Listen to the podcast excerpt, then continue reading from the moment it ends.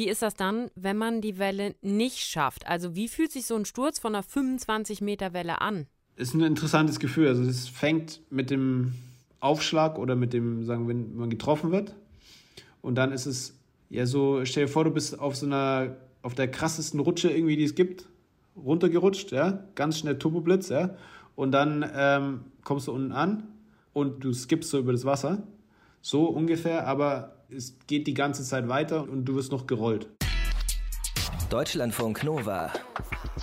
Deep Talk mit Rahel Klein. Mein Gast diese Woche ist der Big Wave Surfer Sebastian Steutner. Ich habe jedes Mal gemerkt, wenn ich es gemacht habe, egal was da passiert ist, dass es mir danach besser ging. Ich kann willentlich meine Luft so lange anhalten, über Wasser, unter Wasser, bis ich bewusstlos werde. Also wenn ich in Urlaub fahren würde, würde ich ans Wasser in Urlaub fahren.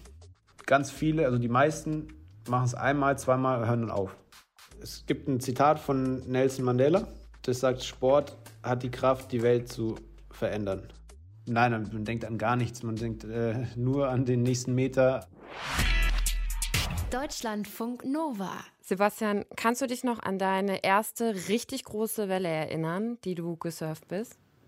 Meine erste richtig große Welle kann ich mich sehr, sehr gut daran erinnern. Das war 2004 im Winter, ich glaube 2003 oder 2004 im Winter auf Hawaii. Und es war eine Welle, die heißt Jaws. Und das war so die Welle, wo das Big Wave Surf entstanden ist, an der Nordküste von Maui. Und es war eine extrem krasse, intensive Erfahrung, weil ich das das erste Mal gemacht habe. Und äh, dementsprechend alles, was ich so in beim Zuschauen und meine Vorstellungen und meine Ängste und aber auch irgendwie so die Neugierde und, und alles, was irgendwie da so dann zusammengemischt wurde mit sehr viel Adrenalin und allem Möglichen, sich dann da entladen hat. War, ich bin gestürzt auf der ersten Welle und wurde dann gerettet von dem Bruder von Jerry Lopez, eine Surflegende und eine sehr, mhm. sehr intensive Erfahrung. Was geht dann in dem Kopf vor, wenn man auf so einer riesengroßen Welle drauf ist? Also wenn es jetzt 15 Meter sind, ist ja schon riesig. Du surfst dabei ja auch über 20 Meter große Wellen. Was für Gedanken hat man dabei? Also bei mir ist eine Mischung aus Fokus, Angriffslust, Respekt, technischen Umsetzung von Spüren vom Brett, Körperposition, Welle lesen. Also es ist sehr komplex, aber auch sehr simpel, weil im Endeffekt alles unterbewusst passiert. Und es ist auch, also es spielt nichts anderes eine Rolle, oder? Oder also denkt man da auch an, wenn man irgendwelche, keine Ahnung, Stress zu Hause hat oder was auch immer, denkt man währenddessen an irgendwelche anderen Sachen oder ist man hundertprozentig nur wirklich in dem Moment auf der Welle? Ähm, nein, man denkt an gar nichts. Man denkt äh, nur an den nächsten Meter, an die Linie. Also ich habe im Endeffekt nur das Brett, äh, was ich spüre und die Linie, die ich sozusagen mit den Augen finde und dann mein Körper folgt meinen Augen sozusagen. Und das ist alles, was da passiert.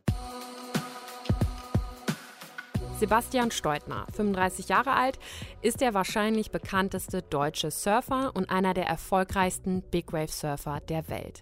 Und das ist schon eine Besonderheit für jemanden, der in Nürnberg und nicht irgendwo am Meer aufgewachsen ist. Aber weil Sebastian immer fasziniert von allen Wassersportarten war, ist er als Jugendlicher nach Hawaii ausgewandert und hat dann da irgendwann mit dem Big Wave Surfen angefangen. Das Big Wave Surfen ist im Gegensatz zum, ich sag mal, normalen Wellenreiten nochmal eine andere Disziplin, weil die Surferinnen und Surfer da 20, 25 Meter hohe Wellen abfahren.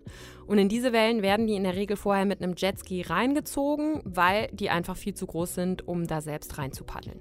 Das braucht also nochmal eine ganz andere Vorbereitung und Ausrüstung als beim normalen Surfen, weil es sonst einfach auch absolut lebensgefährlich wäre. Sebastian lebt mittlerweile in Nazaré. Das ist ein kleines Fischerdorf in Portugal. Und da gibt es im Herbst, Winter die größten Wellen der Welt. Wie lernt man dabei? Also, wenn man sich Videos davon anguckt, es sind halt wirklich riesengroße Wellen, also über 20 Meter groß. Mhm. Und man denkt sich halt, okay, wie ist das überhaupt möglich? Und jeder, keine Ahnung, man würde sich halt in die Hose machen, wenn man das jetzt irgendwie machen müsste und nicht dafür trainiert ist. Wie lernst du deine Panik zu kontrollieren oder auch Angst? Also, das ist ja ein total wichtiger Punkt dabei. Na gut, also das ist ja, der, der, der eine Teil ist genau zu, zu wissen, was ich mache, warum ich es mache. Das ist, glaube ich, ganz, ganz essentiell. Ich habe mich ja, auch bevor ich die erste große Welle gesurft habe, damit befasst. Also, um dahin zu kommen, musst du ja so viel Ängste und so viel Herz eigentlich beweisen, dass du es willst. Ja? Man sieht es auch. Also die Leute, die anfangen, ganz viele, also die meisten machen es einmal, zweimal, hören dann auf. Mhm. Es gibt ganz wenige, die das weitermachen und auch extrem die besten Surfer der Welt haben es ein, zwei Mal ausprobiert und dann, ne, ist nicht für mich. Und für mich war das aber eher so diese, ich habe jedes Mal gemerkt, wenn ich es gemacht habe, egal was da passiert ist, dass es mir danach besser ging. Und so das Prinzip Ängste, und das hatte ich als Kind schon. So, wenn ich vor irgendwas Angst hatte, dann, dann musste ich es erst recht machen. So, dann, war das, dann war ich nicht zufrieden, bis ich es gemacht habe. Also, äh, egal was das war, ob das irgendwo runterspringen, nicht mal im Wettkampf mit anderen, also auch im Wettkampf mit anderen, aber selbst ich gucke irgendwo runter, denke mir, da könnte ich eigentlich runterspringen. Wenn ich dann weggehe und nicht runtergesprungen bin, dann dachte ich mir die ganze Zeit, hey, wenn ich gesprungen wäre, hätte ich rausgefunden, ob das so. Und, mhm. und ähm, das ist, glaube ich, in dem Sport für mich ein großes Asset. Das ist natürlich im Leben nicht immer so das, das Schlauste zu machen, ja? aber das ist bei mir ganz tief verankert. Und das war beim Big Surfen eben auch so, dass ich immer, ich habe herausgefunden, okay, so weit kann ich gehen, das kann ich. Und dann habe ich mich aber natürlich auch, ich habe nie aufgehört, mich zu entwickeln und daran zu arbeiten. Das heißt, angefangen vom Sicherheitssystem. Also ich habe vor fünf, sechs Jahren jetzt mit einem deutschen Militärarzt, mit dem Dr. Axel Haber, angefangen, ein Sicherheitssystem hier aufzubauen. Da haben wir uns mit den schlimmsten Fällen befasst. Was passiert, wenn du mit einer Herzstillstand, gebrochenem Rückgrat, gebrochene Rippe, die die Lunge punktuiert hat und alles ist voller Wasser, 50 Meter vom Strand leblos rumblickst. Was passiert dann? So, Worst Case. Und dann haben wir angefangen, okay, dann brauchen wir so und solche Rettungsmethoden, wir brauchen Funk zum Beispiel, wir brauchen die Ärzte vor Ort, wir brauchen ein Rettungsteam, die uns äh, bergen können, wir müssen ein spezielles Fahrzeug haben, um dann vom Strand wegzukommen, wir müssen mit den lokalen Behörden sprechen, damit die vorgewarnt sind und einen Krankenwagen bereitstellen und die Ärzte im Krankenhaus wissen, dass ein großer Tag ist, dass da eventuell was kommt und so weiter und so weiter. Die Arbeit habe ich persönlich gemacht. Das heißt, wenn ich dann da stehe und mich entscheide, die große Welle zu surfen, sind da viel weniger Fragezeichen, als früher da waren. Weil du die Rahmenbedingungen, also die Sicherheitsvorkehrungen, die man treffen kann, getroffen hast. Nicht nur das, aber ich weiß auch, bei 80 km/h hält mein Surfbrett meine Finnen und meine Muskulatur, weil ich habe es bei 120 km/h trainiert. So. Ich weiß, mein Jetski-Fahrer und mein, mein Jetski sind so gut, wie der Standard ist. Und den Standard definiere ich neu. Ja, mein Jetski hat über 400 PS, hat es speziell umgebaut. Mein, mein Jetski-Fahrer sind die erfahrensten Jetski-Fahrer, die ständig trainieren auch und so weiter und so weiter. Ich kann meine Luft so lange anhalten, bis ich bewusstlos werde, komfortabel. Ich habe Ausdauerwerte und Kraftwerte wie Abfahrtskifahrer. So, ich weiß, ich bin vorbereitet. Und mhm. das ist die Arbeit, die das ganze Jahr über stattfindet die mich dann in den Extremsituationen halt in dem Sinn komfortabel machen oder mir, mir die Möglichkeit geben, dass ich dann Gas geben kann und nicht nur zitternd die Welle überlebe sozusagen. Das heißt, kommt man dann gar nicht in so eine Panikzone mehr rein, weil man trainiert, keine Panik zu bekommen? Ähm, definier Panik. Also was, was würdest du unter Panik, was wäre eine Paniksituation für dich? Panik wäre für mich, wenn ich quasi keine Kontrolle mehr über das habe, was ich gelernt habe, wo ich genau weiß, okay, keine Ahnung, ich bin auf einer Riesenwelle, ich weiß eigentlich, was ich tun muss, aber die Welle ist irgendwie doch so groß und ich kriege jetzt wirklich Panik, dass ich alles vergesse, was ich mir antrainiert habe. Nee, das gibt's nicht. Weil Worst-Case-Szenario ist, ähm, ich bin immer trinken und so krass sich das und hart sich das anhört, ist okay für mich zu ertrinken. So, ich, ich, ich weiß, wie es sich anfühlt zu ertrinken habe ich schon trainiert. Also ich kann willentlich meine Luft so lange anhalten, über Wasser, unter Wasser, bis ich bewusstlos werde. So, Worst Case ist das. Ich muss an dieser Stelle nochmal einhaken. Ich glaube, man merkt, dass Sebastian offensichtlich nicht so viel mit diesen Begriffen Angst, Panik anfangen kann. Und da frage ich mich schon so ein bisschen, ob er an maximaler Selbstüberschätzung leidet oder ob das wirklich keine Kategorien sind, in denen er denkt. Ich kann schon verstehen, dass man sich auf sein Können, sein Sicherheitsnetz, das Training verlässt und das muss man als Extremsportler ja auch. Aber beim Apnoe-Training zum Beispiel, da weiß er ja vorher, dass er auf jeden Fall gerettet wird und nicht ertrinken wird. Und das weiß er auf einer Welle, die über ihm zusammenbricht, nicht sicher, trotz seines Teams und des Sicherheitsnetzes. Das überzeugt mich also nicht so ganz, muss ich sagen. Aber gut, ich bin ja auch keine Big Wave Surferin. Wie ist das dann, wenn man die Welle nicht schafft? Also wie fühlt sich so ein Sturz von einer 25 Meter Welle an? Ist ein interessantes Gefühl. Also es fängt mit dem Aufschlag oder mit dem, sagen, wenn man getroffen wird. Und dann ist es wie so ein, ja so, stell dir vor, du bist auf so einer, auf der krassesten Rutsche irgendwie, die es gibt, runtergerutscht, ja, ganz schnell Turboblitz, ja. Und dann kommst du unten an und dann drehst du dich manchmal oder du, du, du skippst so über das Wasser. So ungefähr, aber es geht die ganze Zeit weiter und du wirst noch gerollt. Aber so ungefähr die Geschwindigkeit und so das Gefühl, wie du auf das Wasser triffst, plus noch, dass du die ganze Zeit gerollt wirst und dich Wasser trifft die ganze Zeit. Und dann irgendwann, also wenn du Glück hast, zerlegt sich, du drehst dich wie ein Verrückter hin und her und dann plötzlich kommst du nach oben. Das ist so der beste Fall. Und der scary Fall ist, was extrem angsteinflößend ist, ist, wenn du sagen, in der Kreisbewegung unten, also auf 10, 15 Meter Tiefe sozusagen von der Welle losgelassen wirst und dann so einen langsamen Aufstieg hast. Und plötzlich ist es dunkel, sehr viel Druck, still und du weißt aber, die nächste Welle kommt, die ist 15 Sekunden entfernt und du willst so schnell wie möglich an die Oberfläche kommen, weißt aber, irgendwas erwartet dich da oben schon, oder aber nicht was, bist außer Atem und musst die Ruhe bewahren, um einfach wieder hochzukommen sozusagen. Und das ist das Allerwichtigste wahrscheinlich, in dem Moment Ruhe zu bewahren. Ja. Luft anhalten und versuchen, nach oben zu kommen. Genau. Und dann, sobald du oben bist, kann sein, dass die nächste Welle auf dir landet, der gleiche Prozess wieder beginnt. Ja. Sebastian, wir machen mit allen Interviewpartnern immer so eine kleine Spontanitätsübung, wo du so ein paar Sätze vervollständigen solltest, ähm, damit wir dich ein bisschen besser kennenlernen. So lange kann ich unter Wasser die Luft anhalten. Bis ich bewusstlos bin. Und das ist wie lange? Kommt auf meinen Puls drauf an. äh, äh, mit Ruhepuls äh, an die um die bisschen über sechs Minuten. Und auf der Welle ist natürlich anders, da habe ich einen Puls von 170, 180. Da ist es natürlich dementsprechend weniger. Das heißt aber, das trainiert man wirklich mit Apnoe-Tauchen, oder? Das ist meine, meine Bestzeit beim statischen Apnoe-Tauchen, ja. Trainierst du wirklich dann, bist du schon bewusstlos geworden oder hört man kurz vorher auf? Naja, das ist so ein Zwischen-Grauzone. Ja? Also man hat ab drei Minuten oder so tippt einem der Partner, der direkt neben einem steht die ganze Zeit, um, um für die Sicherheit zu sorgen, tippt einem auf die Schulter. Und die Hände liegen am, am Beckenrand und dann haben wir Signal, verschiedene Signale, aber mein Signal ist, ich muss den Finger heben und wieder ablegen. Und der Zeitraum, wo du ansprechbar und nicht ansprechbar bist, sind ein paar Sekunden.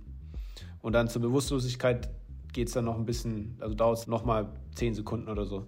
Und wenn ich zum Beispiel den Finger hebe, aber nicht wieder absenk oder er tippt drauf und ich mache nichts mit dem Finger oder der Finger fängt das Zittern an oder so, dann zieht er mich hoch.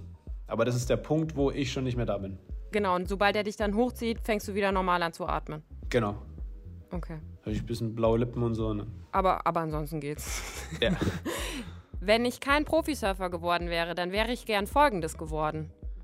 Also ich wollte, bevor ich Surfen angefangen habe, wollte ich Kampfjetpilot werden. Mhm. Und ich glaube, alles, was so mit Spezialeinheit, Militär zu tun hätte, hätte ich sehr viel Spaß dran. Ich glaube, das wäre die Richtung gewesen, ja. Es muss also auf jeden Fall Action sein. Du bist auf jeden Fall ein High Sensation Seeker, würde ich sagen. Kann man so sagen. Wenn es mal keine Wellen gibt, dann mache ich am liebsten. Also, es hat ja nie keine, keine Wellen. Und deswegen, ich bin eigentlich fast immer im Wasser. Und es ist vielleicht ein bisschen simpel, vielleicht simpel strukturiert, aber ich finde es cool. Man macht tatsächlich große Wellen, kleine Wellen, keine Wellen auf dem Wasser, mit dem Boot oder was auch immer. Also wenn ich in Urlaub fahren würde, würde ich ans Wasser in Urlaub fahren. Mhm. Und dann irgendwas halt auf dem, alle möglichen Wassersportarten wahrscheinlich machen, die es gibt. Mhm. Mein Lieblings-Surfspot ist? Das ist eine fiese Frage. Oder das ist eine fiese Frage. Es kommt drauf an, für welche Art des Surfens.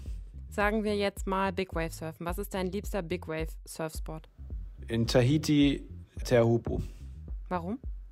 Weil das Wasser warm ist, die Welle perfekt ist und that's it, warmes Wasser und die perfekte Welle. Wann wusstest du, dass du Big Wave Surfer werden willst? Als ich das erste Mal die Welle PA hier auf Hawaii gesehen habe. Mit, ich glaube, ich war da 18 oder so. Da wusstest du, that's it. Mich hat es fasziniert, ja, das alles. Also der, der Prozess von, du hörst, es kommen die großen Wellen, dann sind plötzlich ein ganz anderer Vibe auf der Insel. Dann an dem Tag, wo die Wellen kommen, ist so ein Wasserstaub in der Luft. Das heißt, die Luft ist ganz anders und plötzlich siehst du diese riesen Wasserberge da brechen und so die Energie, also die physische Energie da ist. Deswegen ist Nazaré jetzt auch so populär und zieht so viele Leute aus der ganzen Welt mittlerweile an. Wegen diesem Gefühl, dazu, einfach nur dazu stehen und das vergisst man nie wieder. Was ist das genau? Ist das diese Naturgewalt, die dich daran auch so fasziniert, auch an den großen Wellen oder am Big Wave Surfen oder was ist es? Ja, es ist auch, also es fängt mit der Naturgewalt an. Das ist ein absolut, ja, so ein unbeschreibliches Gefühl. Da ist so viel Energie. Das ist eine der größten freigesetzten Naturenergien, die wir Menschen erleben können. Wenn man sich vorstellt, die größten Wellen, die wir surfen, ist das, das Ende, da wo die Energie sozusagen sich entfaltet und gleichzeitig dann auch verloren geht, also wo alles freigesetzt wird von einem Prozess, der teilweise einen kompletten Kontinent mit einem Wettersystem erstmal beeinflusst oder die, die Größe von einem Kontinent von, von, mit einem Wettersystem, was diese Welle generiert. Also das sind Urgewalten. Und das zu spüren, da teilzuhaben und dann teilweise auch ähm, ja, die Möglichkeit, darin zu performen, aber auch zu merken, so, wir sind gar nichts im Vergleich zur Natur. Das ist ein unbeschreibliches Gefühl. Und ich glaube, klar, für uns ist es brutal intensiv, weil wir da drin sind, aber auch für die Zuschauer ist es extrem intensiv und es berührt jeden, der es live sehen kann. Was würdest du sagen, lernt man beim Surfen für auch das normale Leben? Also ist das, natürlich ist es in erster Linie ein Sport, aber lernst du beim Surfen auch viel für dich persönlich und für den Alltag? Es gibt ein Zitat von Nelson Mandela, das sagt, Sport hat die Kraft, die Welt zu verändern oder die Welt zu bewegen. Und ich glaube, für mich, für meinen Lebensweg bis jetzt, ist Sport und Surfen vor allem, aber generell auch andere Sportarten und andere Formen von Sport, mein größter Mentor und meine, das Umfeld, die Eltern, die mich auf dem rechten Weg äh, halten, sozusagen, ja, und immer gehalten haben. Und mir alles, was ich jetzt drauf habe, menschlich, beigebracht hat. Ich habe so gut wie, wie alles über Surfen oder über Menschen, die mit dem Surfen und mir verbunden waren, gelernt. Und ich merkte es, ich habe einen Kinderverein gegründet mit meiner Schwester vor ein paar Jahren, wo wir mit Surftherapie Kids, denen es nicht so gut geht, unterstützen, aus, vor allem aus Berlin. Die machen so ein Zehn-Monats-Programm in Berlin und gehen dann zum Surfen eine Woche und bereiten sich darauf vor. Und was wir da sehen, was auch äh, wissenschaftlich bewiesen, also wir haben auch einige Studien jetzt schon gemacht und es gibt auch Studien mit Kriegsveteranen, die übers Surfen wieder für sich aus Depressionen bekämpft haben, äh, soziale Fähigkeiten, äh, Panikattacken und so weiter. Ganz simpel betrachtet, wenn du ein Anfänger bist, bevor du deine erste Welle gesurft hast, bist du Minimum 50 Mal hingefallen. Und irgendwie hast du aber die, die Motivation weiterzumachen. Und übertrag das aufs Leben.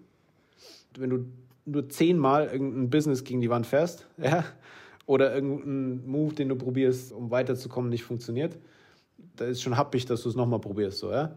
Und das ist, wenn man das so als Metapher nehmen möchte, ist es ja generell fürs Leben. Du musst einfach immer wieder aufstehen, immer wieder aufstehen und irgendwann kommt der Glücksmoment. Und der Glücksmoment hält auch nicht die ganze Zeit an, weil irgendwann ist die Welle zu Ende, dann musst du wieder rauspaddeln, dann ist es wieder schwierig. So, dann musst du wieder dafür kämpfen, dass du eine Welle bekommst. Und dann bist du aber irgendwann wieder auf der Welle. Also für mich ist Sport und auch meine Kritik an an unsere Gesellschaft, unser Schulsystem zum Beispiel oder generell in der deutschen oder europäischen Kultur ist Sport absolut zu wenig bis hin zu nicht vorhanden. Also wenn man sich andere Kulturen anschaut, was Sport für einen Stellenwert hat und für eine Wichtigkeit hat und was es auch mit den Menschen macht, sieht man, dass Sport äh, für jeden ein krasser Lehrer ist. Hast du das? Du bist ja als Jugendlicher nach Hawaii ausgewandert. Ich glaube, da warst du 16. Mhm. Und weil du eben surfen wolltest und es äh, lernen wolltest, hast du das da auch gemerkt, dass das eben so ist, dass das die Gesellschaft prägt und auch die Jugend und die Kinder dadurch, dass die das halt, ja, ganz viele da machen? Klar, also ich habe äh, im Guten wie im Schlechten habe ich das dort erfahren. Also im, im Guten, als ich da angekommen bin, das haben alle, die in der Highschool dort sind, die machen Minimum drei Sportarten und zwar intensiv. Also da wird äh, vor der Schule, nach der Schule Practice, Wettkämpfe, Schwimmbäder sind zwei Olympiabahnen umsonst den Eintritt. Daneben ist ein Baseball- und ein Footballfeld, ein Fußballfeld mitten auf dem Berg irgendwo auf Hawaii. Die Kids nutzen das und die Art von gesunden Wettkampf und sich komplett auszupowern, äh, Ringen zum Beispiel oder Boxen, ist auf Hawaii weit verbreitet. Es gibt nichts Besseres für einen Teenager, um das zu lernen und, und sich selbst kennenzulernen, Körper kennenzulernen, Fähigkeiten kennenzulernen, das soziale Miteinander dort kennenzulernen. Und im Negativen mich bei einer Großfamilie dort und Hawaii hat sehr viele Probleme auch durch die politische Situation. Und es war, war sehr viel Kriminalität auch in meinem, in meinem direkten Umfeld. Und da war es auch so, die Jungs und Mädels, die sich auf Sport konzentriert haben, die die Werte des Sports gelebt haben und denen es wichtiger war, Sport machen zu können, als irgendwie irgendwelche anderen Sachen zu verfolgen, denen geht es heute auch gut, den anderen geht es nicht so gut. Ich glaube, man hört da auf jeden Fall, dass das Surfen für Sebastian viel mehr ist als ein Sport und dass es seinen ganzen Lebensweg und seine Persönlichkeit einfach sehr stark geprägt hat. Und wir haben im Deep Talk ja auch schon mal mit Titus Dittmann über Skaten gesprochen und wie Skaten Jugendlichen in ihrer Entwicklung helfen kann. Und so einen ähnlichen Effekt hat Surfen auch oder kann Surfen auch haben. Deshalb wird auch dieser ganze Bereich der Surftherapie auch in Europa immer weiter ausgebaut. Und generell kann man schon sagen, ist das Surfen natürlich auch durch Medien wie Instagram, Facebook unglaublich populär geworden in den letzten Jahren. Es liegt auch an Events der WSL, der World Surf League, die unfassbar fette Contests auf der ganzen Welt ausrichtet. Und auch wenn das Big Wave Surfen da längst noch nicht ans klassische Surfen mit so Surflegenden wie Kelly Slater und so rankommt, ist auch dieser Bereich extrem gewachsen. Und vor allem, wenn dann in Nazaré eben im Herbst, Winter die Riesenwellen kommen, pilgern da tausende Menschen hin, um sich dieses Spektakel anzugucken. Es muss ja, also wenn man sich jetzt nochmal, wenn wir nochmal zurück zum Big Wave Surfen kommen und auch auf die Wettkämpfe, die es mittlerweile gibt und auch auf das mediale Echo, was auch Big Wave Surfen mittlerweile irgendwie hervorruft, da hat man schon oft das Gefühl, es muss immer höher sein, immer spektakulärer, es müssen immer neue Rekorde aufgestellt werden. Ist das nicht irgendwann auch angesichts der Größe der Wellen und allem nur noch irgendwie riskant für alle, die daran teilnehmen? Ja, man muss ja differenzieren zwischen, wenn die Wellen immer größer wären, dann wären wir jetzt schon bei 120 Meter hohen Wellen. So. Das eine ist ja die Vermarktung davon und die Medialisierung und der Fokus, der darauf ist, der wirklich immens ist. Also es ist, glaube ich, eine der am schnellst wachsenden Trendsportarten medial gesehen in den letzten Jahren. Und es incentiviert natürlich Leute, die nicht auf dem Level sind, ein höheres Risiko einzugehen, weil sie direkten sagen, Return of Investment für ihr Risiko bekommen im Sinne von Aufmerksamkeit. haben wir auch ein Riesenproblem mit. Generell mit dem Wettkampfsystem, also auch mit der Transparenz. Was ist jetzt der Weltrekord? Was ist die größte Welle? Wie wird das gemessen? aber auch mit dem Sicherheitssystem. Also wir sind sportlich gesehen in den Kinderschuhen oder von der Sportstruktur her gesehen, so vom Fundament, es gibt noch keins.